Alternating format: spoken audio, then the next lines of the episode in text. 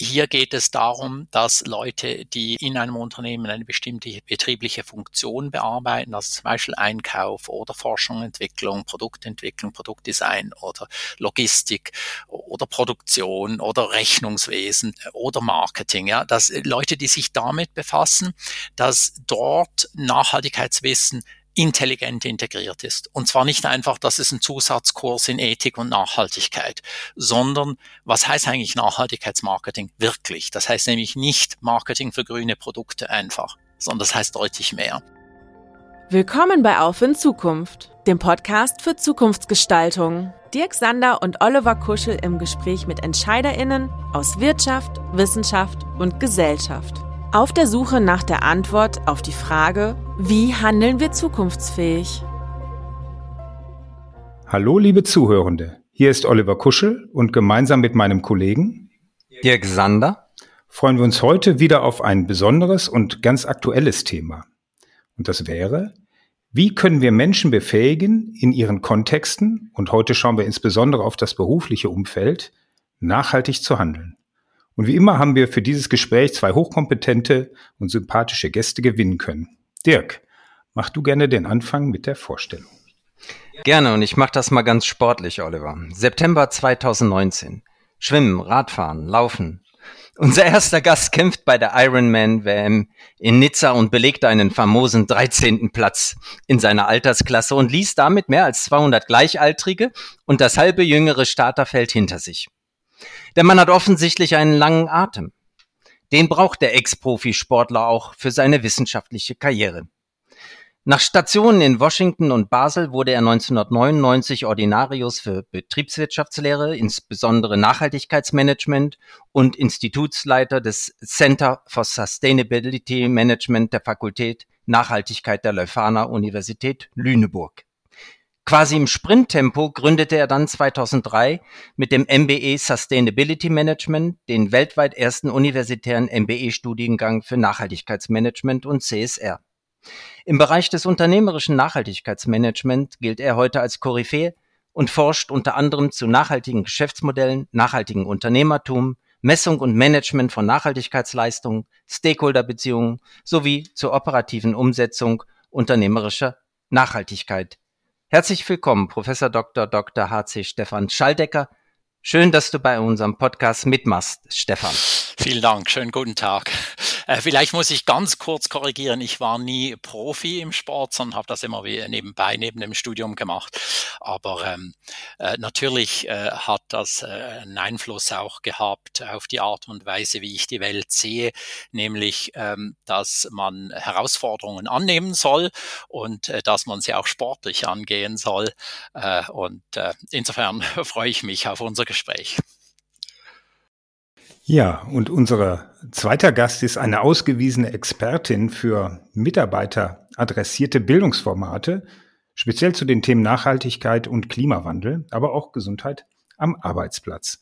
Sie hat ihr Bachelorstudium in Sprach- und Kulturwissenschaften an der Münchner Ludwig-Maximilians-Universität abgelegt und hat sich da vor allen Dingen mit der Rolle der französischen Sprache in internationalen Unternehmen befasst. Und dann ist sie nach London gegangen, ins King's College, und hatte da den Fokus auf Klimawandel und nachhaltige Transformation gelegt und hat sich in ihrer Masterarbeit mit der Postwachstumsökonomie in der Modeindustrie befasst. Und dann sind wir gespannt, ähm, was, was sie da ähm, aus ihrer Masterthesis eigentlich auch in ihren heutigen Job mitnehmen konnte und hat dann nach dem Studium eben verschiedenste Stationen gehabt als Projektmanagerin beim Green City e.V. in München, einer Bildungseinrichtung für das Europäische Parlament und sie hat auch ein eigenes Start-up gegründet mit Education Climate, hat sie unter anderem die Europäische Kommission und die TU München mit unterschiedlichen Bildungsformaten zum Thema Nachhaltigkeit betreuen können. Und aktuell ist sie als Head of Market für den deutschsprachigen Raum der AXA Climate School verantwortlich und da werden wir sicherlich noch einiges erfahren.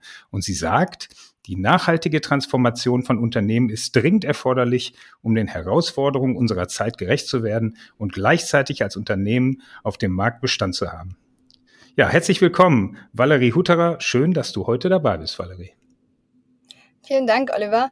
Ich müsste auch eine Sache kurz korrigieren, und zwar bin Education Climate, ähm, haben wir nicht für die Europäische Europäische Kommission gearbeitet, sondern ich hatte nebenbei für eine äh, Unternehmensberatung gearbeitet und da haben wir mit der Europäischen Kommission zusammengearbeitet, aber bei Education Climate haben wir ausschließlich mit ähm, deutschen Universitäten zusammengearbeitet.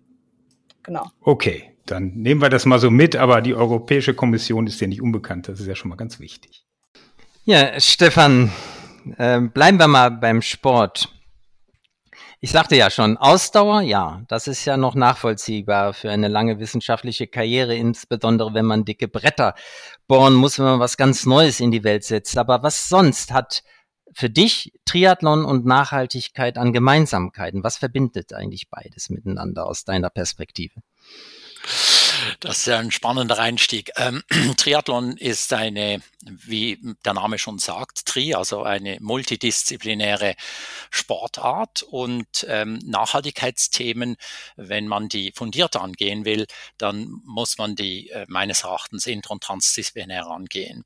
Und äh, etwas, was insbesondere bei den kürzeren Triathlon-Disziplinen eine essentielle Rolle spielt, das ist die sogenannte äh, Transition Phase. Das ist die Phase zwischen den äh, verschiedenen Disziplinen. Also wie verknüpft man die? Und auch das äh, ist etwas, was sehr, sehr wesentlich ist im Nachhaltigkeitskontext.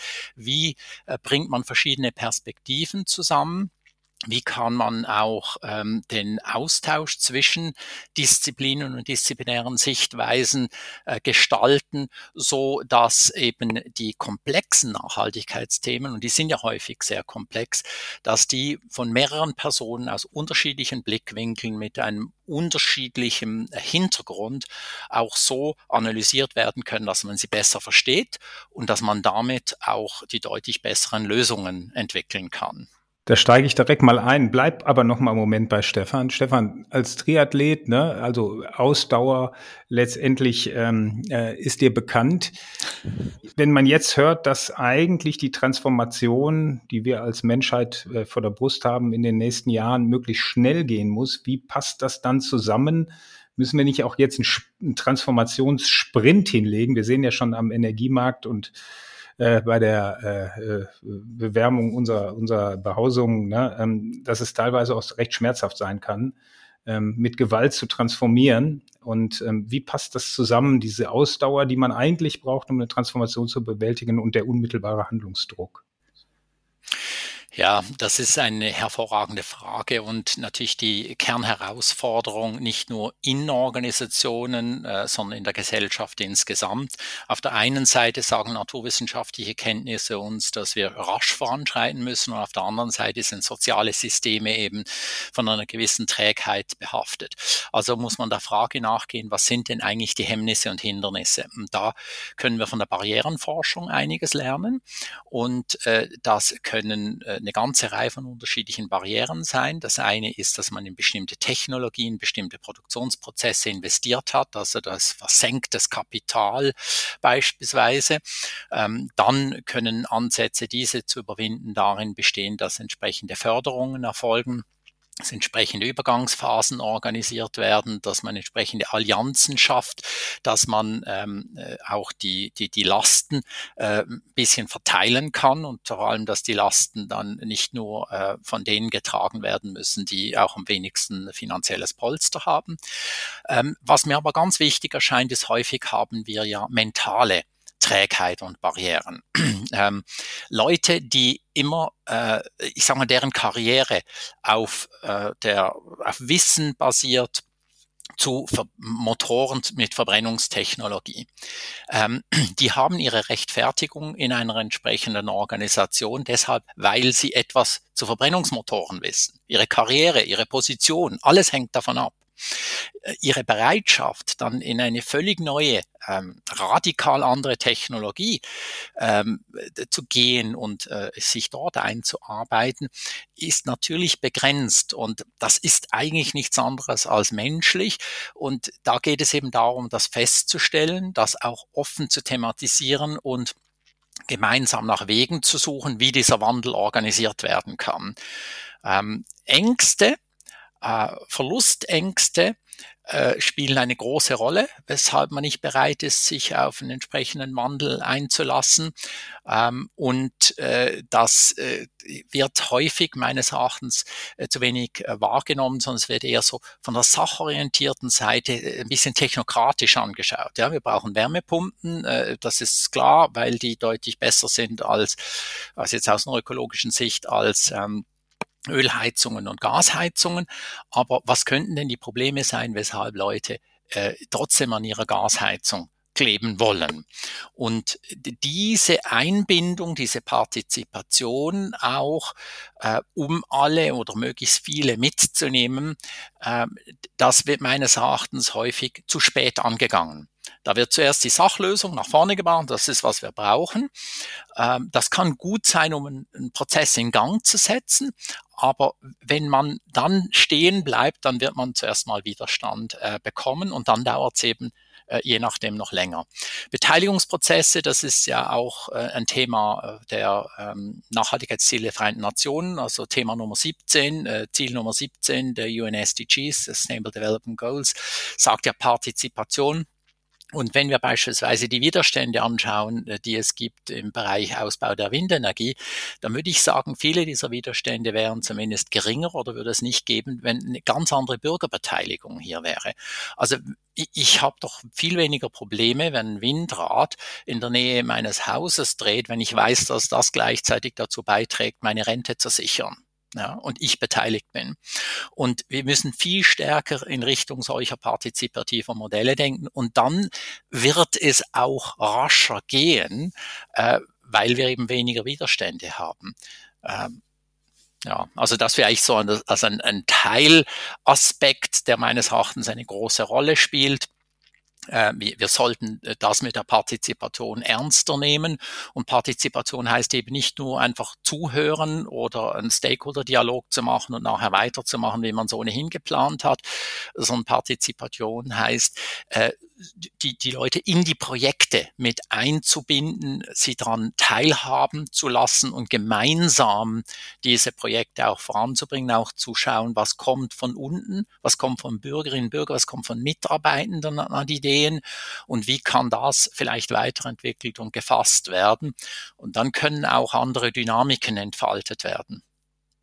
Ja, du hast jetzt den großen Bogen schon gespannt, ne, über Bürgerpartizipation. Wir hatten ja heute so den Fokus ein bisschen mehr auf, ähm, ich sag mal, unternehmerische Transformation und die Rolle der Mitarbeitenden. Ne? Wenn du mit deinem MBA-Studiengang ähm, hast du ja, wir nennen die auch Future Leader, ne? also die zukünftigen Führungskräfte eines Unternehmens laufen ja durch, äh, durch äh, dein Studium.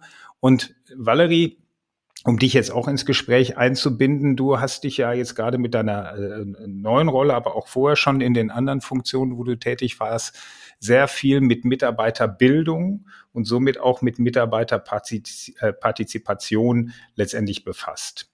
Wie siehst, also erklär gerne mal, wie, wie sieht das bei AXA genau aus? Es ist ja weniger, dass ihr die AXA-Mitarbeiter da durchlaufen lasst durch euer Programm, das tut ihr bestimmt auch, sondern eben vielleicht auch aufgrund des Erfolgs des eigenen Mitarbeiterbildungsprogramms äh, sich die AXA irgendwann mal entschlossen hat, ähm, zu sagen, das hat so gut funktioniert, jetzt können wir es auch anderen Unternehmen anbieten. Aber führ uns doch gerne mal ein und das ist ja auch von, ich sag mal, Nachhaltigkeitstransformation von unten, vom Mitarbeiter heraus äh, initiiert ähm, bis zur Unternehmensspitze. Vielleicht führst du uns gerne mal ein, Valerie. Sehr gerne. Genau, also ich bin bei AXA Climate und AXA Climate ist eine Einheit von AXA der Versicherungsgruppe und wir kümmern uns oder wir haben uns zur Aufgabe gemacht, Dienstleistungen und Produkte anzubieten, die eben mit Klima, Klimawandel, nachhaltige Transformation zu tun haben. Und ich arbeite bei der AXA Climate School. Das ist eben sozusagen die Schulungseinheit von AXA Climate. Und wir verkaufen sozusagen, wir bieten E-Learning-Angebote an an große Unternehmen. Wir haben 2021 in Frankreich gestartet und sind dann aber dann auch relativ schnell nach Deutschland, in, nach Großbritannien und ähm, haben einen großen Markt auch ähm, in Asien, also in Indien, ähm, einige Kunden in Singapur. Und was wir machen wollen, wir wollen hochqualitative Inhalte anbieten, die Unternehmen nutzen können, um eben damit alle ihre Mitarbeitenden zu schulen und somit die nachhaltige Transformation erfolgreich zu gestalten. Was äh, dabei natürlich wichtig ist, dass, ähm, also wir gehen davon von drei unterschiedlichen Niveaus aus. Zum einen die ja, planetaren Niveaus, so die, das Wissenschaftliche hinter Nachhaltigkeit, also was bedeutet das überhaupt, ähm, der Klimawandel, was ist der Verlust, Verlust der Biodiversität, was sind die natürlichen Ressourcen. Dann in einem zweiten Niveau gehen wir eben auf das Unternehmen dann ein und schauen da uns genau an, okay, was bedeutet es eigentlich für mich als Unternehmen, Kreislaufwirtschaft, wie berechne ich meinen CO2-Fußabdruck, ähm, was ist die Rolle meines Unternehmens in dieser nachhaltigen Transformation. Und dann haben wir eine dritte Ebene, wo wir aktiv auf die Jobrollen eingehen und dann eben sagen, ja, was bedeutet es, wenn ich im Beschaffungsmanagement arbeite? Wie wirkt sich die nachhaltige Transformation auf meine Rolle aus? Oder ich arbeite in der Personalabteilung, wie wirkt sich da die nachhaltige Transformation auf meinen Arbeitsalltag aus? Also drei Niveaus. Einmal die wissenschaftlich-planetären Ebene, dann ähm, die Unternehmensebene und dann eben die Ebene der, der Jobrollen. Vielleicht, wenn ich direkt mal nachhaken darf, äh, Valerie, die Hauptzielgruppe, die ihr ähm, bedient, äh, sind Mitarbeitende? Also wir arbeiten mit, genau, wir arbeiten mit großen Unternehmen zusammen, die eben sagen, wir wollen alle unsere Mitarbeitenden schulen, um die nachhaltige Transformation erfolgreich umzusetzen. In diesem Bereich nachhaltige Transformation sagt man ja auch oft, es ist wie die digitale Transformation. Es wird alle Bereiche betreffen, alle Geschäftsbereiche, alle Sektoren, auch alle Jobrollen. Und deswegen muss die eben überall mit einfließen. Und um die Nachhaltigkeitsstrategie und die Nachhaltige, Nachhaltigkeitsziele des Unternehmens erfolgreich umzusetzen, braucht man eben eine Unternehmenskultur und eben auch ja die effektive Transformation passiert mit den Mitarbeitenden. Dann sind wir wieder bei dem Thema Partizipation, Stefan. Wenn ich mir das jetzt mal so vorstelle, die sind bei euch jetzt in unterschiedlichen Formaten, online wie offline, beschult ihr die, macht sie, klärt auf, macht sie schlauer. Sie sind jetzt auch noch enthusiasmiert, ne? Sie haben neues äh, äh Wissen, äh, sie haben den Sinn verstanden, kommen in ihr Unternehmen zurück und kommen dann auf alte lineare funktionale Strukturen äh, vielleicht auch noch das alte Cäsar-Prinzip und äh, solche Dinge und können eigentlich nichts von dem umsetzen. Ähm, wie siehst du das oder wie seht ihr beide das? Vielleicht nochmal direkt an dich. Ähm, erlebst du das, Valerie, als Feedback? Ähm, kriegt ihr das auch mit, wenn, wenn die wieder reingehen in die Unternehmen, also raus aus der Schulung und rein in die Unternehmen? Wie, äh, wie ist das Feedback? Funktioniert das? Können sie ihr Wissen da einbringen und umsetzen? Und an dich dann, äh, Stefan, eben die Frage, wie geht eigentlich Führung mit Partizipation um? Ähm, Kontrollverlust äh, ist so ein Stichwort, was mir eingefallen ist bei Führung. Also können da nicht neue Ängste entstehen und sind das nicht eventuell noch Beharrungskräfte? Vielleicht fange ich dann mal kurz an. Also die Schulungen, wir sind eine Content-Firma und wir integrieren unsere Schulungen in die Lernplattformen der Unternehmen. Das ist also alles intern bei den Unternehmen. Es ist alles White Label. Es ist äh, zu 100 Prozent anpassbar. Und dann zu deiner zweiten Frage, ja, wenn man die Schulungen gemacht hat, wie geht's dann weiter? Und es gibt dieses berühmte Zitat von Peter äh, Drucker, dem Ökonom, der eben gesagt hat, ja, Culture eats Strategy for Breakfast. Und das bedeutet so viel, ja, die Kultur ähm, frühstückt die Strategie, was so viel bedeutet, dass man kann die beste Nachhaltigkeitsstrategie haben und sich die tollsten Ziele gesetzt haben, wenn aber die Unternehmenskultur da nicht dahinter steht und dem ähm, mitwirkt, dann wird es sehr schwierig sein, diese Strategie äh, umzusetzen. Und dafür braucht es eben die Mitarbeitenden, es braucht natürlich auch eine Führungsebene, die da dahinter steht und diese Ziele wirklich aktiv verfolgen möchte und diese nachhaltige Transformation wirklich in die DNA der Firma ähm, integrieren möchte.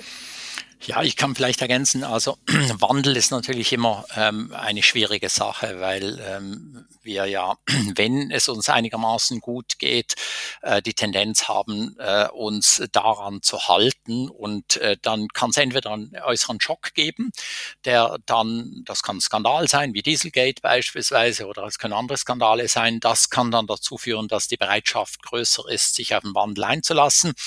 Ähm, und das sind dann äh, häufig Gelegenheitsfenster. Und da ist es natürlich wichtig, dass man bei so einem Gelegenheitsfenster erstens über das Fachwissen verfügt, aber zweitens auch das Methodenwissen und ähm, die Persönlichkeitskompetenzen hat, um dann die Dynamik, die entsteht aus äh, dieser Disruption, aus äh, diesem Schock äh, in eine positive Richtung zu lenken, dass äh, ein Nachhaltigkeitswandel stattfinden kann. Aber ähm, häufig äh, ist ja so eine äh, krasse Situation gar nicht gegeben und das heißt, der Wandel, der muss dann aus dem bestehenden, laufenden, funktionierenden heraus, muss der verargumentiert werden. Und was wir tun in unserem MBA-Studiengang ist, dass wir eben nicht nur Fachkompetenzen vermitteln, sondern wir haben einen äh, großen Schwerpunkt im Bereich Persönlichkeitskompetenzen, wo es also auch mit Trainings geht. Ähm, wie führe ich ein Team, auch wenn ich nicht Teamleiterin bin? Ähm, und, und ähnliche Fragen. Ähm, weil wir einfach sehen, dass es notwendig ist, dass die Person als Person äh, wahrgenommen, geschätzt wird und äh, dadurch dann der Inhalt auch von anderen aufgenommen wird und somit ein Wandel äh, in Gang gesetzt werden kann. Wir unterscheiden ja auch äh, noch verschiedene Rollen, was äh, Valerie vorhin auch äh, genannt hat. Ähm, zwei wesentliche Gruppen. Die eine Gruppe, das sind die sogenannten expliziten NachhaltigkeitsmanagerInnen. Das sind solche, auf deren Visitenkarte steht CSR-Managerin oder ähm, EHS, äh, Environmental Health and Safety oder ähm, Sustainability Managerin oder ähnliches ähm, die haben häufig die Rolle, etwas anzustoßen, ähm, Inspirationen einzubringen in die verschiedenen Fachabteilungen. Die haben häufig einen guten Zugang als Stabsstelle zu, äh, zum Vorstand, aber sie sind eben außerhalb der Linie und haben deshalb nicht Entscheidungskompetenzen im Regelfall. Und die zweite Gruppe, und die ist ganz, ganz wichtig, und das ist etwa zwei Drittel der Studierenden, die wir haben, die nennen wir implizite Nachhaltigkeitsmanagerinnen. Das heißt, auf deren Visitenkarte steht zum Beispiel Einkauf. Ja, oder Einkäuferin oder Leiter in Produktion oder Logistikexpertin. Und dort kommen ja die Nachhaltigkeitsthemen dann auch an und nur wenn dort Nachhaltigkeit berücksichtigt wird, äh, kann die Organisation sich auch tatsächlich in die Richtung entwickeln. Und äh, diese Leute haben ein sehr viel spezifischeres Wissen dort, äh, dass sich, wo, wo Nachhaltigkeit sich aus deren betrieblichen Funktion heraus ergibt. Also was heißt Nachhaltigkeit im Einkauf? Checklisten, Audits, Sozialaudits, wie macht man ein nachhaltiges Lieferkettenmanagement? Das sind dann so die Fragen. Und das Zusammenspiel zwischen den expliziten und impliziten Nachhaltigkeitsmanagerinnen, das ist essentiell. Denn häufig haben die impliziten Nachhaltigkeitsmanagerinnen, die das tatsächlich umsetzen müssen in ihrer Fachabteilung, aber nicht nicht die neuesten Kenntnisse, was es an Themen gibt im Nachhaltigkeitsbereich. Und da können die expliziten sie unterstützen. Und das heißt, wir schauen auch an, wie dieses Zusammenspiel erfolgen kann, wie man das koordinieren kann, wie die Zusammenarbeit organisiert werden kann, entsprechende Prozesse ähm, eingeleitet werden können.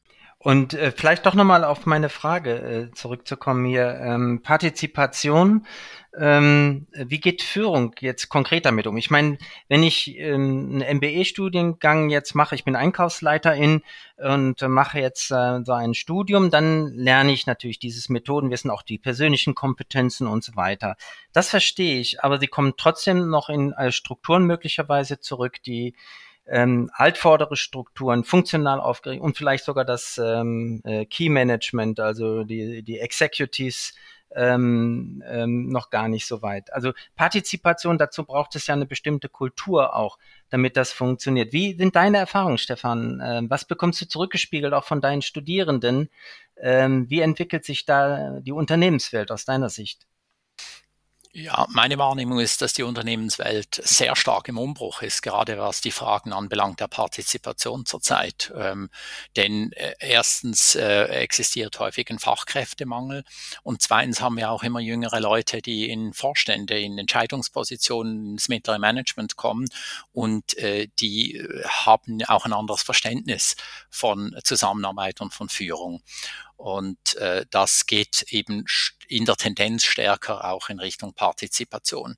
Das, was ich vorhin genannt habe, dieses Zusammenspiel zwischen expliziten und impliziten Nachhaltigkeitsmanagerinnen, hat ja auch etwas mit Partizipation zu tun, nämlich mit dem Verständnis, was ist meine Rolle und wo sind quasi auch die Grenzen dessen, was ich leisten kann, wo ich mit anderen zusammenarbeiten will und muss, damit das Gesamte sich voran bewegt und äh, wir als, als gesamte Organisation, als Team oder in einem Projekt vorankommen. Äh, also ich nehme das schon so wahr, dass Partizipation vermehrt gewünscht wird und auch vermehrt zugelassen wird, ja vermehrt gefordert wird. Äh, und das zwar von allen Ebenen, also nicht nur von unten nach oben, sondern auch von Führungskräften. Ja, wo wir wieder bei, ähm, bei Valerie wären, ähm, du bist ja gerade jetzt eine Vertreterin der jungen Generation, ja, und ähm, ich habe auch mit hohem Interesse zwei äh, aktuelle Artikel lesen können, die ähm, online verfügbar sind, einmal über Nachhaltigkeit als Erfolgsfaktor und Conscious Quitting, wie das im äh, Neudeutsch so heißt. Das heißt, das die bewusste Kündigung, wenn ähm, die Werte der Arbeitnehmer nicht mit den Werten des Unternehmens übereinstimmen. So habe ich das mal jetzt rausgelesen. Und da ist, hast du ja auch zwei Studien, glaube ich, zitiert. 82 Prozent der Arbeitnehmer sind die Werte des Arbeitgebers wichtig. Ja, und ähm, also das heißt auch bei der Entscheidung, bei der Hinwendung von neuen Mitarbeitenden zu einem Unternehmen versucht man natürlich, soweit wie das geht, auch im Vorfeld zu schauen, ähm, welche Werte hat denn dieses Unternehmen, dem ich mich anschließen will und äh, stimmen die mit meinen überein, wie immer man sich da informiert. Und das hat mich besonders gefreut. Äh, die andere Studie, ich glaube Stepstone oder was das war, 75 Prozent der Arbeitnehmer es ist wichtig, dass der Arbeitgeber Nachhaltigkeit äh, einen hohen Stellenwert äh, beimisst. Ne? Das hoffe ich. Das sind wahrscheinlich auch eher jüngere Menschen, die äh, ähm, äh, da mitgemacht haben. Aber inwiefern Kannst du das teilen? Also kannst du das bestätigen, dass das auch bei eurer Zielgruppe letztendlich ähm, wertmäßig so hoch angesiedelt ist? Und ähm, gleich, gleichzeitig aber auch ähm, nur die Leute zu bilden, das heißt Wissen zu vermitteln, ähm, reicht ja wahrscheinlich nicht aus. Ne? Wie schafft er es letztendlich auch, diese Transformationskompetenzen, die ja nötig sind, äh, online-mäßig ähm, rüberzubringen? Ja, äh, Stichwort äh, Conscious Quitting, genau. Also wie Stefan ja auch schon gesagt hat, in, vor allem in Deutschland herrscht ja sehr großer Fachkräftemangel. Ich glaube, ähm, Ende letztes, im letzten Jahr von 2022 haben, glaube ich, 1,82 Millionen ähm, Stellen waren offen. Und 75 Prozent, wie du gerade gesagt hast, der ArbeitnehmerInnen ist die Nachhaltigkeit im Unternehmen wahnsinnig wichtig. Also es sind drei Viertel. Und Gleichzeitig weiß man aber auch von jungen Leuten, also natürlich irgendwie Millennials, aber auch von der Generation Generation Z, glaube ich, sagt man, dass einfach sie wirklich Unternehmen auch aussuchen, ihren Werten entsprechend. Und dass viele junge Menschen in Unternehmen arbeiten möchten, die eben mit ihren Unternehmen und mit ihren Werten übereinstimmen. Also sei es die sozialen Werte als auch die Nachhaltigkeits- und und Klimawerte. Und in, es, glaube ich, gab eine Umfrage auch von äh, KPMG, zwar in Großbritannien, wo auch schon rauskam, dass jeder Fünfte einen Job abgelehnt hat, weil das Unternehmen eben nicht den Werten entsprochen hat. Und in der jüngeren Generation, also in der Millennial und Generation Z Generation, war es sogar jeder, jeder Dritte. Und das ist natürlich in Zeiten von Fachkräftemangel ein großes Problem und München äh, und, Men und Firmen müssen sich einfach ähm, ja diesem Fachkräftemangel stellen aus wirtschaftlichen Gründen, aus Employability Gründen und deswegen ist die nachhaltige Transformation einfach so wichtig, um als Arbeitgeber äh, attraktiv zu bleiben. Und wenn man ich kann vielleicht da Nee, ich könnte vielleicht dazu etwas ergänzen, weil wir haben Umfragen gemacht bei unseren Studierenden, ähm, bevor sie begonnen haben, aber auch bei unseren Absolventinnen und Absolventen. Und da haben wir festgestellt, und das ist ein Riesenunterschied gegenüber konventionellen MBA-Studierenden, dass es ihnen nicht primär um Karriere im konventionellen Verständnis geht. Es geht ihnen nicht darum, in der Hierarchie aufzusteigen. Es geht ihnen auch gar nicht um das Gehalt, sondern den Grund, weshalb sie den MBA Sustainability Management studieren, ist, weil sie sie nach einer sinnstiftenden Arbeit suchen. Das heißt, viele davon haben schon gute Positionen, haben auch ein gutes Einkommen, alles gesichert und könnten so weitermachen, aber sagen, das macht irgendwie aus ihrer Sicht keinen Sinn mehr. Sie wollen etwas tun für Nachhaltigkeit und deshalb suchen sie sich eine Weiterbildung, mit dem spezifischen Nachhaltigkeitsfokus. Ähm, und das zeigt ja schon, äh, dass die, die Prioritätensetzung gegenüber der konventionellen Vorstellung und den Gründungszeiten eines MBAs sich stark verändert haben. Also vielleicht das einfach als Unterstützung von einer anderen Seite noch. Äh, wir erfahren genau das Gleiche. Ja, aber so schön das ist, ja, also dass es ein MBA gibt ähm, für diese Nachhaltigkeitsthemen, dass es eine, eine Climate School gibt, Valerie, die ihr betreibt, die sich mit diesen Themen befasst. Ist es nicht eigentlich irgendwann notwendig, ähm, ähm, bei der Bemessung der Schlüsselgrößen, wonach ein Unternehmen gesteuert wird, dass eben auch die Nachhaltigkeit einen anderen Stellenwert hat? Und von einer, ich sag mal, hinreichenden Nebenbedingung, ja, wir wollen möglichst profitabel sein, ähm, äh, unter der hinreichenden Nebenbedingung möglichst nachhaltig, ähm, hinzu, ähm, ja, äh, die Nachhaltigkeit ist eigentlich auch eine notwendige Bedingung, genauso wie wirtschaftlicher Erfolg. Und solange das freiwillige Selbstverpflichtungen sind oder indirekt, ja, die neuen Mitarbeiter gucken da drauf, wir müssen was tun, ja, wir müssen auch Bildungsangebote machen, dass es, dass wir auch als äh, nachhaltig orientierter Arbeitgeber gelten. Reicht das aus aus deiner Sicht, Stefan? Weil wir waren am Anfang ja beim Thema Geschwindigkeit, ja, und solange natürlich ähm, äh, die, die, die Bemessung des wirtschaftlichen Erfolgs äh, Nachhaltigkeit nicht zwangsweise einschließt, ja, sondern nur indirekt, ähm, kann das gelingen und können, also du hast ja besser auch einen Blick, wie diese expliziten und impliziten Nachhaltigkeitsmanager ins Unternehmen funktional eingebunden sind. Sind das oftmals tatsächlich auch Leitungsfunktionen oder sind es eher Querschnitts- oder Stabstellen, die mit beraten dürfen, aber entscheiden tun dann doch letztlich andere Menschen im Unternehmen. Und wie frustrierend ist das vielleicht auch? Also zum letzten. viele Fragen auf einmal. Ich hoffe, genau. du kriegst das noch zusammen. Ja, äh, ja. Zum letzten, ähm, das ist sehr unterschiedlich je nach Unternehmen. Wir haben Unternehmen, wo es Chief Sustainability Officer gibt, also direkt im Vorstand, also äh, auch äh, Entscheidungsträger auf höchst, Trägerinnen auf höchster Ebene. Und wir haben solche, wo äh, die expliziten primären Stabsfunktionen sind. Aber gerade deshalb ist das Zusammenspiel mit den impliziten so wichtig, weil die sind Entscheidungspositionen im mittleren Management und teilweise einfach in der Umsetzung. Aber die Frage, ist Nachhaltigkeit eben äh, einfach ein Nebenthema oder ist es zu einem essentiellen Thema geworden? Die lässt sich inzwischen ganz anders beantworten als vor 20 Jahren, als wir ein MBA begonnen hatten. Nämlich, äh, Sie können als Unternehmen keinen Gewinn machen, wenn die Existenz in Frage gestellt ist. Und die Nachhaltigkeitstransformation in vielen Märkten ist dermaßen stark und in Gang, dass äh, gewisse Unternehmen schlichtweg nicht überleben werden, wenn sie sich nicht fundamental transformieren. Das ist in der Heizungsbranche zurzeit gut zu sehen, das ist in der Energiebranche seit vielen Jahren gut zu sehen, das ist in der Automobilbranche gut zu sehen und die Textilbranche und die Ernährungsbranche, dort beginnen, beginnt es ja in, in gewissen Ansätzen, also wenn wir zum Beispiel äh, Fleischproduktion anschauen, ähm, dort sind, ist ja dieser Wandel auch zumindest in, in Ansätzen äh, da. Äh, da immer mehr Leute Nachhaltigkeit als so wichtig erachten, kommt ja der Druck vom Markt, vom Gesetzgeber, von, da, da, die, die regulativen Rahmenbedingungen verändern sich ja, die Medien äh, sprechen das Thema anders an und zu sagen, naja, dann wird es halt ein bisschen schwierig, Fachkräfte zu bekommen, das ist kein Nebenthema, sondern das ist ein zentrales Thema. Die Pflegeberufe, da, müssen schon Pflegeheime schließen, weil sie nicht genügend Leute bekommen. Das heißt, eine Existenzfrage, bekomme ich Leute und bekomme ich die guten Leute. Insofern würde ich das nicht einfach als Nebenschauspiel äh, anschauen, sondern sagen, das ist die Dynamik des Marktes und der Bedeutungsgewinn der Nachhaltigkeit, der die Transformation voranbringt.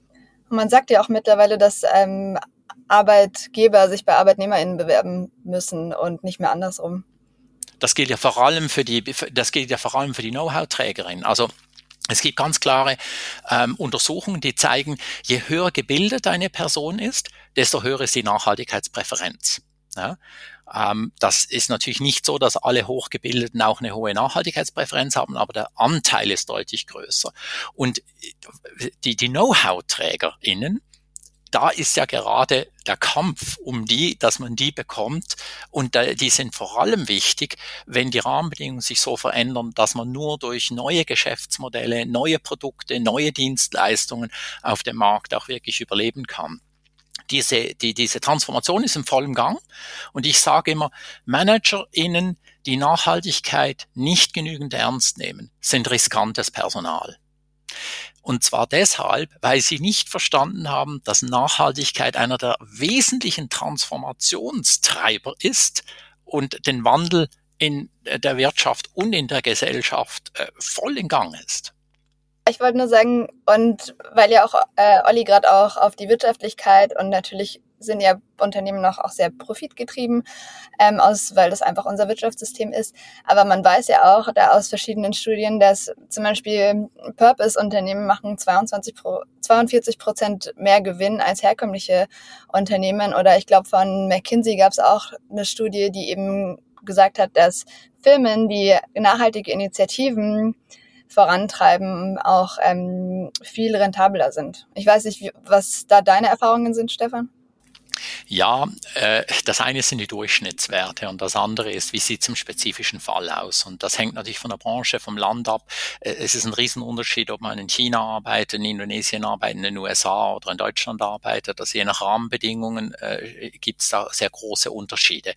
Nachhaltigkeit ist nicht automatisch mit Gewinnsicherung oder einem höheren Gewinn verbunden, leider, äh, sondern es kommt sehr darauf an, wie man Nachhaltigkeit anpackt und umsetzt. Und und es kommt auf die Rahmenbedingungen, den Kontext drauf an. Nun, der Kontext ist aber auch etwas, das ist nicht einfach nur gegeben, sondern gerade große Firmen, die sind in einem beständigen Austausch mit Ministerien, mit gesellschaftlichen Gruppen, mit Medien, äh, mit der Politik und so weiter. Die beeinflussen ja den Kontext, den wirtschaftlichen Kontext äh, und den Marktkontext mit auch. Das ähm, war schon ein interessantes Statement. Manager, die die Nachhaltigkeitstransformation sich gegenüber versperren, sind ein Risiko. Ähm, aber ich fand es interessant, äh, du hast es gesagt, Valerie, ähm, ja, ähm, McKinsey hat, ist, glaube ich, jetzt kürzlich sogar aufgetreten mit dem Slogan, Nachhaltigkeit ist das neue Profit. Nachhaltigkeit ist das neue Profit. Kann man natürlich, wenn die Beratersunft sich jetzt auf das Thema stürzt, auch äh, doppeldeutig sehen. Es gibt sicherlich Opportunitäten, also neue Geschäftsmodelle auf neue Märkte, die entstehen. Ähm, aber da würde ich gerne bei dir, Stefan, nochmal nachhaken. Und da hast du gerade ein bisschen ausgebremst. Und das ist jetzt mal, ein, wir sind ja ein bisschen in der Bubble hier. Wir sind mit den Startups, das sind neue Geschäftsmodelle, die reagieren auf ganz innovative Geschäftsmodelle, re reagieren auf neue Märkte. Wir sind auch im Umfeld hier von Unternehmen äh, begleitet, die sich auch auf den Weg machen. Äh, und sie sehen alle, dass ähm, Nachhaltigkeit eine, auch eine Geschäftsopportunität ist äh, die ähm, auch äh, zur wirtschaftlichen ähm, Erfolg beiträgt. Und jetzt sagtest du es aber nicht selbstverständlich. Könntest du Beispiele oder das mal ein bisschen mehr konkretisieren? Woran hakt es denn in, unter welchen Bedingungen? Ich würde so sagen, Nachhaltigkeit kann zum Geschäftserfolg beitragen. Nachhaltigkeit ist aber kein Selbstläufer für den Geschäftserfolg. Wir sehen das ja an vielen Beispielen. Procon im Windenergiegeschäft oder wir haben es in der deutschen Solarindustrie gesehen. Wenn die Rahmenbedingungen sich verändern, äh, dann äh, sind eben diese Unternehmen dann auch nicht mehr erfolgreich. Es, es gibt viele Startups im Nachhaltigkeitsbereich auch, die nach ein paar Jahren nicht mehr existieren. Nun, das ist in anderen Bereichen auch so. Ja, also es gibt auch viele Startups, die meisten Startups überleben ja auch keine fünf Jahre. Ähm, Äh, und das ist im Nachhaltigkeitsbereich auch nicht unbedingt anders. Äh, das heißt, es ist kein Selbstläufer. Einfach nachhaltig zu sein und dann zu denken, jetzt äh, kommt, also sprudelt der Gewinn. So funktioniert es leider nicht. Sondern es kommt darauf an, wie man es macht. Man muss sich also gut überlegen, wie man die Nachhaltigkeitstransformation organisiert. Und da gibt es sogenannte Treiber von Business Cases. Das heißt, das sind Variablen, das sind Faktoren, äh, die man beachten muss, wenn man eine äh, Nachhaltigkeitsidee hat, ein nachhaltiges Produkt, eine nachhaltige Dienstleistung hat und muss man sich überlegen, wie kann man das so ausgestalten, dass man diese sogenannten Business Case Treiber, dass man die positiv beeinflusst. Und zu denen gehören zum Beispiel Kostenreduktion, Kostenvermeidung. Ja, also man kann zum Beispiel das Abwasser, das man in der Produktion erzeugt, ähm, kann man äh, bekämpfen, indem man eine Kläranlage hinten ransetzt. Ja, dann verursacht die Kläranlage Kosten und dann ist der Gewinn niedriger. Aber man kann auch im nächsten Investitionszyklus die Produktion so gestalten, dass sie entweder kein Wasser braucht oder einen geschlossenen Wasserkreislauf hat. Und dann ist das viel effizienter und braucht man auch kein Fischwasser mehr und dann sind die Produktionskosten niedriger. Das heißt, es kommt darauf an, wie man das macht. Und genau das sind ja die Herausforderungen, ähm, die man unter dem Themenbereich Nachhaltigkeitsinnovationen diskutiert. Dafür braucht es eben auch dieses Know-how. Und äh, häufig können so äh, sage ich mal, wirtschaftlich interessantere Lösungen, um eine bestimmte Nachhaltigkeitsleistung zu erreichen, dadurch erreicht werden, dass man mehr Gruppen andere Gruppen noch involviert, indem man zum Beispiel als Unternehmen mit NGOs zusammenarbeitet und diese dann auch der entsprechenden äh, Initiative oder Maßnahme, die man als Unternehmen ergreift, eine Legitimation liefern und auch eine Überwachung liefern intern, aber auch innovative Ideen reinbringen. Die haben ja häufig ein großes Know-how im entsprechenden Nachhaltigkeitsbereich. Und das kann dazu führen, dass man erstens wirksamer das, das Problem bekämpfen kann und gleichzeitig aber auch nach außen visibler und klarer ist, ja, das ist jetzt kein Greenwashing, sondern es wird hier wirklich in der Substanz vorangearbeitet, sonst würde diese NGO gar nicht mitmachen. Hm. Ähm, also da gibt's verschiedenste Möglichkeiten, Konstellationen, äh, die Themen anzugehen um sie wirksamer zu machen, um sie glaubwürdiger zu machen, aber auch um sie wirtschaftlicher zu machen. Das erfordert Know-how und Engagement und Partizipation. Ja, jetzt beschreibst du ja gerade ein, ich sag mal, eine Situation, der sich entweder äh, deine Studierenden im Rahmen des MBAs vielleicht widmen, vielleicht im Rahmen ihrer ihrer Masterarbeit nachher oder ihr vielleicht in, äh, in, in in Kollaboration mit Unternehmen euch vielleicht ne, über Innovations- und Ideation-Formate sich solchen Themen mal widmet. Ne? Was ist die radikalste Innovation? Lass mal ganz verrückt denken, solche typischen Dinge. Um jetzt mal zu schauen, ähm, Valerie, wie ihr das macht, ja, über die Climate School als digitales Format, ne, was ich weiß nicht, inwieweit das auch maßgeschneidert werden kann auf die Bedürfnisse des Unternehmens. Schafft ihr es auch? Du hast ja beschrieben, ihr habt drei Ebenen, allgemeine Informationen, dann geht ihr auf die Unternehmensebene. Das muss ja schon ein bisschen spezifischer sein. Ja, das kann ja nicht. Äh, da müsst ihr ja genau schauen, was ist denn das für ein Unternehmen? Ist das ein Versicherungsunternehmen, Energieunternehmen oder ein Automobilhersteller? Das sind ja doch unterschiedliche Dinge. Und dann die Jobrollenanalyse. Wie schafft ihr es, wirklich das Fleisch an den Knochen zu bringen? Oder ist das gar nicht eure Intention? Sagt ihr, bei uns geht es erstmal äh, allgemein um, um eine äh, Aufklärung sozusagen. Und diese spezifischen Dinge, die der Stefan gerade beschrieben hat, ähm, die sind dann doch Workshops vorbehalten, vielleicht auch mit externen Beratern. Also bei der AXA Climate School, was wir machen wollen, wir wollen eben alle Mitarbeitenden an Bord holen. Und ja, wir sind jetzt keine, wir sind jetzt keine Changemaker-Firma, das ist nicht unser Businessmodell, aber wir wollen eben hochqualitative Schulungen anbieten in verschiedenen Sprachen. Und zum Beispiel, wenn wir auf die Unternehmensseite gehen, wir haben eine Schulung oder Inhalte zu den Scopes, wie reduziere ich meine Scopes, ähm, was sind sozusagen, wie erkenne ich meine di direkten und indirekten Emissionen.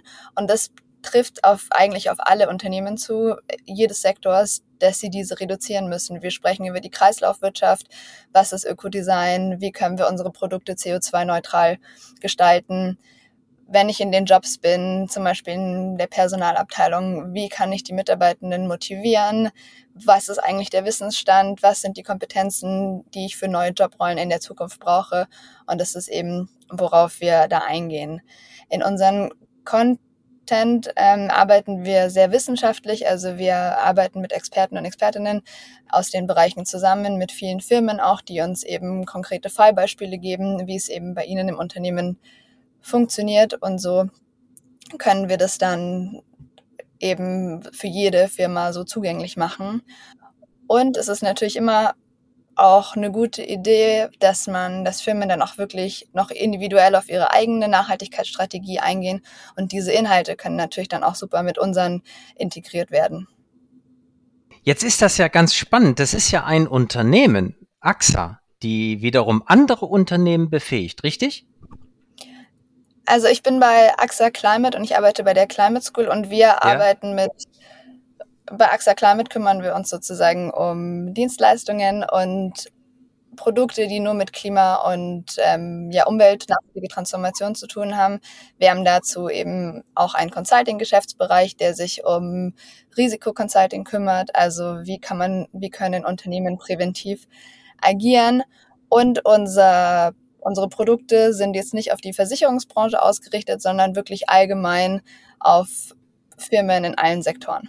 Darin ging gar nicht meine Frage, sondern was motiviert ähm, ein Unternehmen wie AXA überhaupt über die ja das eigene Marktumfeld und äh, die eigene Branche hinaus so viel Verantwortung zu übernehmen. Das ist ja erstmal löblich, ne? Also ihr geht ja über den eigenen Horizont hinaus und ähm, ist, ich meine, gut, ist es auch ein Geschäftsmodell? Also ich, ich, ich werde trainiert und dafür muss ich ja auch bezahlen oder so? Oder ist es dann auch tatsächlich äh, die Motivation äh, äh in diesem Unternehmen? Ich meine, äh, so ein Versicherungskonzern ist natürlich zukunftsorientiert. Kannst du dazu was sagen?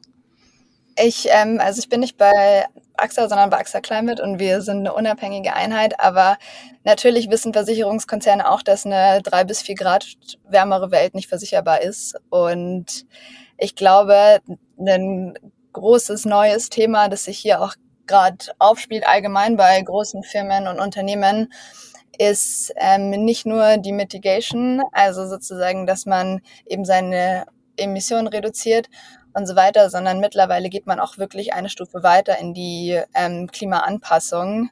Und was sind eigentlich da die Dinge, die wir machen können, um präventiv zu handeln? Hm.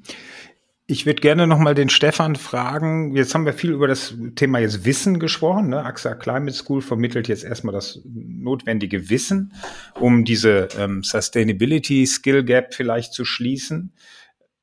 Aber ähm, es ist ja wahrscheinlich bei einer Transformation natürlich eine Frage des Wissens. Aber gehen wir davon aus, irgendwann sind die Dinge auch bekannt, sondern es ist eine Frage des Wollens und des Tuns dann nachher. Ja?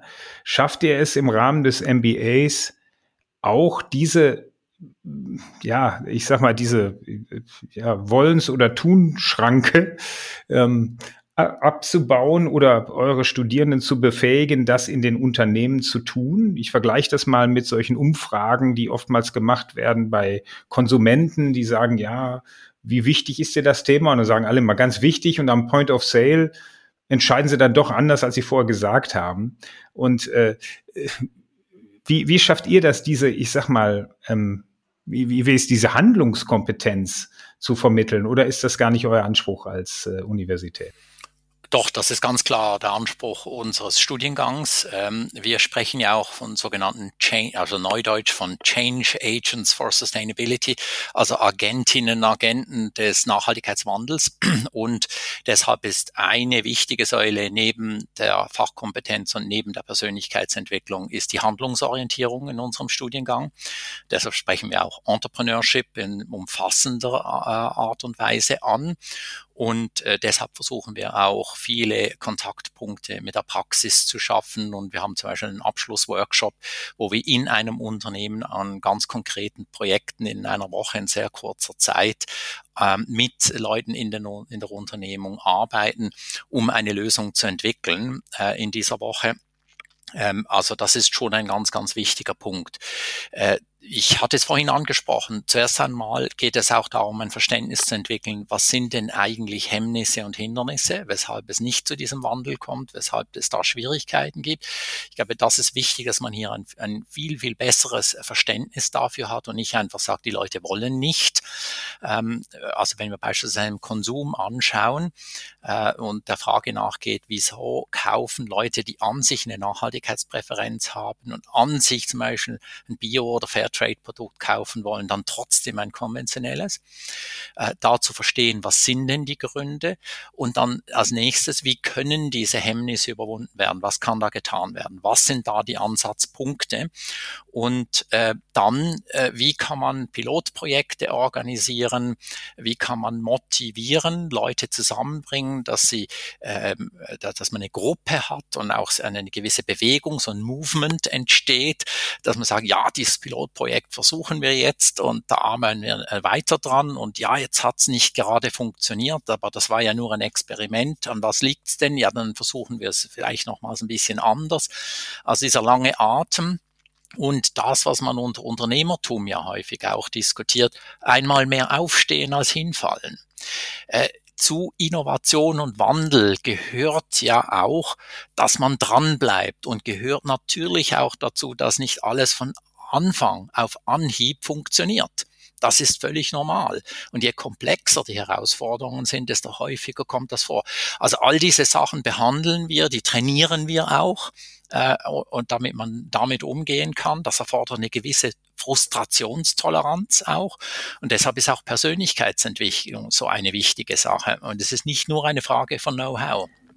Und Stefan, was sind dann im Endeffekt die, die Dinge, die die Menschen wirklich zum Handeln bringen? Ich denke, im, im Endeffekt ist es die Motivation dafür, dass man sieht, ja, ich tue etwas Sinnvolles, etwas Sinnstiftendes. Das ist mal auf alle Fälle wichtig. Und zweitens, dass ich auch mal Erfolgserlebnisse sehe. Dass ich sehe, ja, es geht ja etwas. Es geht. Deshalb haben wir zum Beispiel auch ein sehr starkes Alumni-Netzwerk aufgebaut. Äh, haben wir jedes Jahr auch sogenannte Homecoming Days, wo man sich trifft, verschiedene Formate, wo die sich austauschen und sich gegenseitig bestärken und sagen, ach, XY hat ja die gleichen Herausforderungen, auch diese Probleme. Ah, und, und ah, diese Person hat eine Idee, wie man das angehen könnte. Ja, versuchen wir doch das auch mal. Also diese gegenseitige Bekräftigung, wir können gemeinsam etwas verändern. Ich bin nicht alleine in einer Organisation äh, und möchte da einen Wandel voranbringen sondern es gibt andere in anderen Organisationen und es gibt andere in der eigenen Organisation, mit denen man sich zusammentut. Also diese interne äh, Netzwerke, die man da auch schafft und sich gegenseitig stärkt. Das, glaube ich, das sind wichtige äh, Sachen, dass man sieht, man ist auf dem richtigen Weg, auf dem richtigen Pfad, unabhängig davon, dass es halt immer wieder mal nicht funktioniert. Aber das ist egal. Einmal mehr aufstehen als hinfallen. Du Valerie, da, bei euch schlagen ja die Menschen auf, die aus unterschiedlichen Unternehmen kommen. Ist das oder oder geht ihr nur in die Unternehmen? Macht ihr da nur in diesen White Label Formaten? Bleibt ihr in den Unternehmen? Genau, wir sind, also bei uns ist es ganz einfach, wir integrieren unseren Content in die Plattformen der Unternehmen und eben auch in äh, mehreren Sprachen und es kommt bei uns so alle acht Wochen neuer Kurs hinzu mit einem neuen Update. Und dann ähm, haben die Unternehmen das sozusagen auf ihren Learning Management Systemen und wir haben derzeit an die 20 Stunden Content. Und damit man natürlich viele Mitarbeitende mit einbeziehen kann, ist es natürlich auch wichtig, dass man den Content ein bisschen anpasst. Und deswegen können dann je nach Unternehmensbedürfnisse einzelne Lernpfade aufgezogen werden. Zum Beispiel kann man verschiedene Lernpfade für verschiedene Hierarchiegruppen äh, aufziehen oder für verschiedene Jobrollen eben. Und ähm, ja, so funktioniert das bei uns. Und fördert ihr auch den interdisziplinären Austausch in irgendeiner Form? Stiftet ihr Netzwerke? Also das, was ähm, Stefan jetzt aus seiner Lehre heraus als ähm, Lösungsansatz sieht?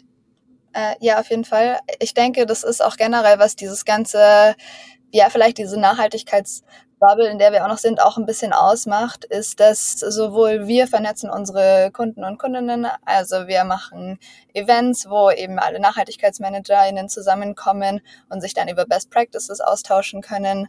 Oder was finde ich auch, also was ich in meinem Alltag auch erlebe mit deutschen äh, Startups, die im Bereich Climate Tech arbeiten oder auch eben diese Social Impact Unternehmen, dass es da wahnsinnig viel um Partnerschaften geht, um Austausch, wie können wir uns gegenseitig helfen und dass da wirklich diese Gemeinschaft auch entsteht, dieses Größere zu schaffen, nämlich die nachhaltige Transformation.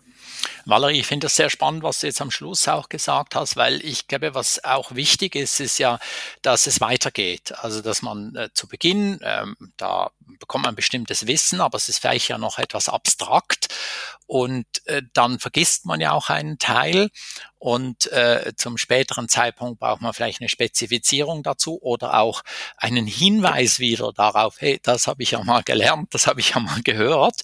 Und äh, vielleicht kannst du ja dazu auch noch etwas mehr erzählen. Also wie wird das quasi nachgehalten in der Organisation dann?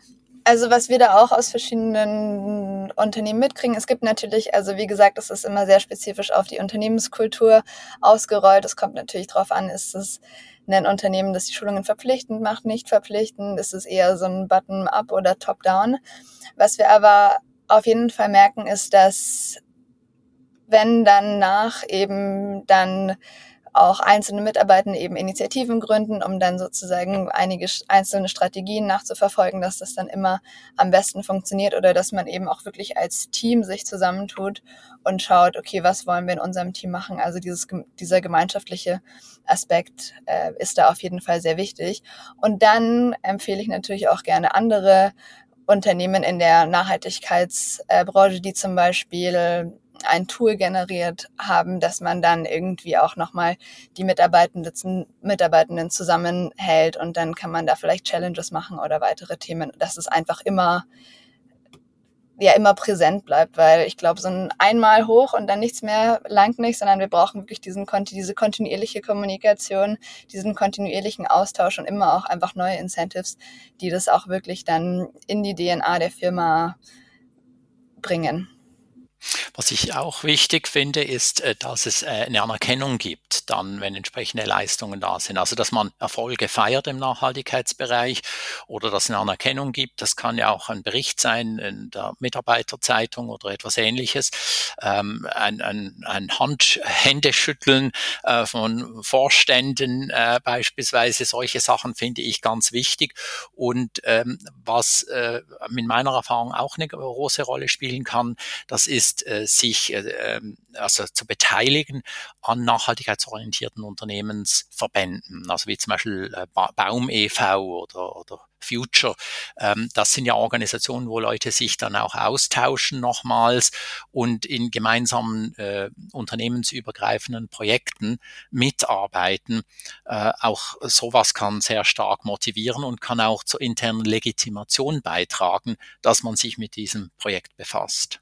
Ja, die Erfahrung, die wir gemacht haben hier bei der Impact Factory, ist gerade auch die Mischung aus, ähm, ich sag mal, physischen Zusammenkünften und digitalen Bildungsformaten, dass, sie, dass das so, ähm, ja, wie diese, diese Bildungsintervalle, aber gerade dieses physische Zusammenkommen sorgt eigentlich für eine gewisse Dynamik, die man rein digital einfach nicht erreicht. Das, das ist unsere Erfahrung aus einem Batch, wo wir leider Gottes äh, 100 Prozent mitten in der Corona-Zeit digital mal äh, das machen mussten. Dann haben wir auch gesehen, das ist schon ganz, ist schwieriger, die Leute digital zu motivieren, auch zum Handeln zu motivieren.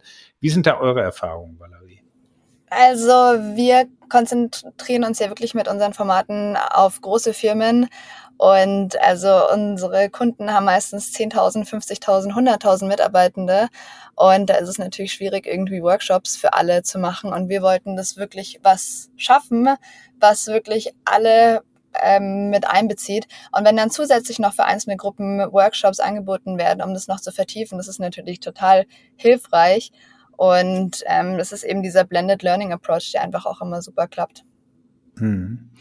Ja, also ich spreche jetzt schon mal ähm, äh, vielleicht eine kleine Bitte aus. Valerie, wir haben ja mit den Change Clubs eine gemeinnützige Initiative gegründet, die sich eigentlich der, ja, der Transformation jedes Einzelnen hin zu mehr Nachhaltigkeit widmen soll, wo wir eigentlich als gemeinnützige Organisation quasi nur der Stimulator sein wollen, dass sich jeder Einzelne in seinem, in seiner Peer Group, das können äh, die Freunde sein, das kann die Familie sein, das können aber auch Arbeitskollegen oder Nachbarn sein, sich dem Thema, ähm, was heißt denn Nachhaltigkeit in meinem persönlichen Leben? Und da wollen wir verschiedenste Facetten das Thema Mobilität, Ernährung, Kleidung, Finanzen, Energie und, und, und durchgehen und wollen natürlich dann auch diese Personengruppen, die sich freiwillig treffen über ein äh, ganzes Jahr, äh, alle zwei bis vier Wochen können sich selber aussuchen, ähm, ähm, äh, dass wir die letztendlich stimulieren und informieren. Ja? Und vielleicht können wir das Gespräch mal weiterführen im Nachgang zu dem Podcast.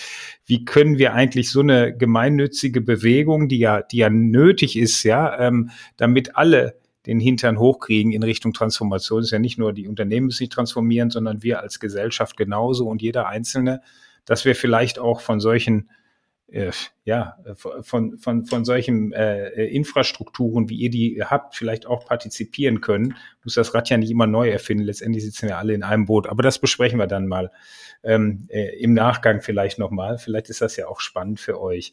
Ähm, äh, Stefan, doch mal eine äh, Frage, wo wir jetzt auf die End, äh, auf die Zielgerade einbiegen. Wir hatten ja schon mit dem Günther Faltin auch so eine Ikone des Entrepreneurship Education an Universitäten. Du als einer der First Mover oder der First Mover im Bereich Nachhaltigkeitsbildung Bildung an Universitäten an der Leuphana seinerzeit. Und wir hatten vom halben Jahr ungefähr mit Laura, Edinger schon und Timo Meinhardt, die wirst du ja auch wahrscheinlich beide kennen, Professoren, Kollegen auch, ähm, äh, Professoren und Professorinnen, die sich dem Thema Nachhaltigkeit in der Betriebswirtschaftslehre letztendlich ähm, äh, widmen.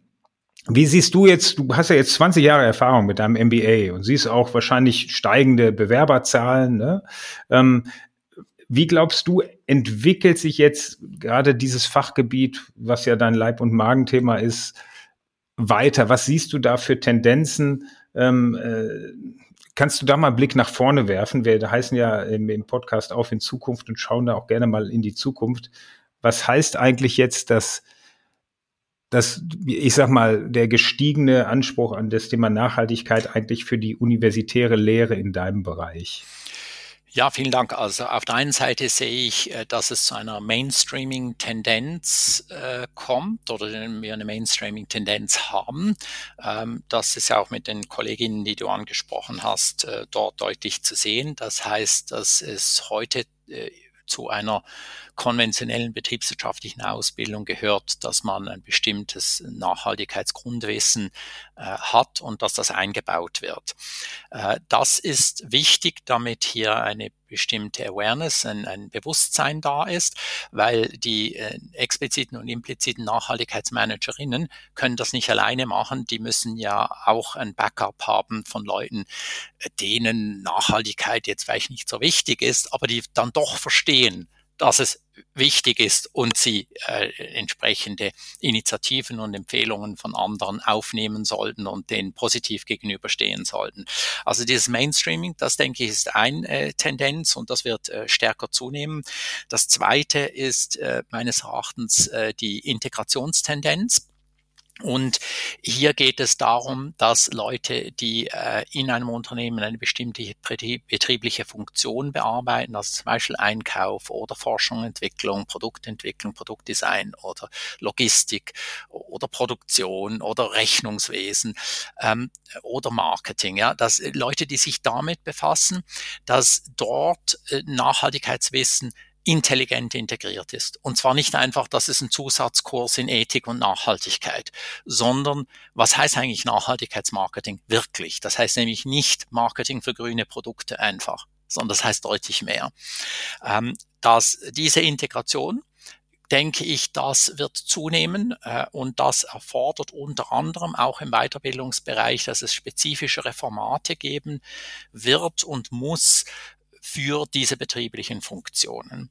Und drittens, Ähm, das betrifft dann mehr die expliziten ähm, Sustainability Managerinnen, ähm, dass äh, Sustainable oder Sustainability Leadership als Thema vermehrt aufkommen wird. Und hier geht es darum, dass Leute, die wirklich die großen Entscheidungen in Unternehmen treffen, äh, was die Geschäftsentwicklung anbelangt. Neue Geschäftsfelder, neue Unternehmensteile, neue Geschäfte überhaupt, Unternehmensgründungen und so weiter, dass die verstehen, welche Chancen Nachhaltigkeit wenn sie ernst genommen wird, auch beinhalten. Und das ist dann eine Frage von Executive Education vermehrt. Und dort äh, sehe ich auch äh, noch äh, einerseits Entwicklungsbedarf und andererseits äh, die, den Trend auch dass das vermehrt integriert wird. Insofern, das wären die drei äh, wesentlichen Trends, die ich sehe für die Zukunft. Mainstreaming, Integration in die betrieblichen Funktionen und Sustainability Leadership für die höchsten Führungskräfte Kräfte und die expliziten Nachhaltigkeitsmanagerinnen.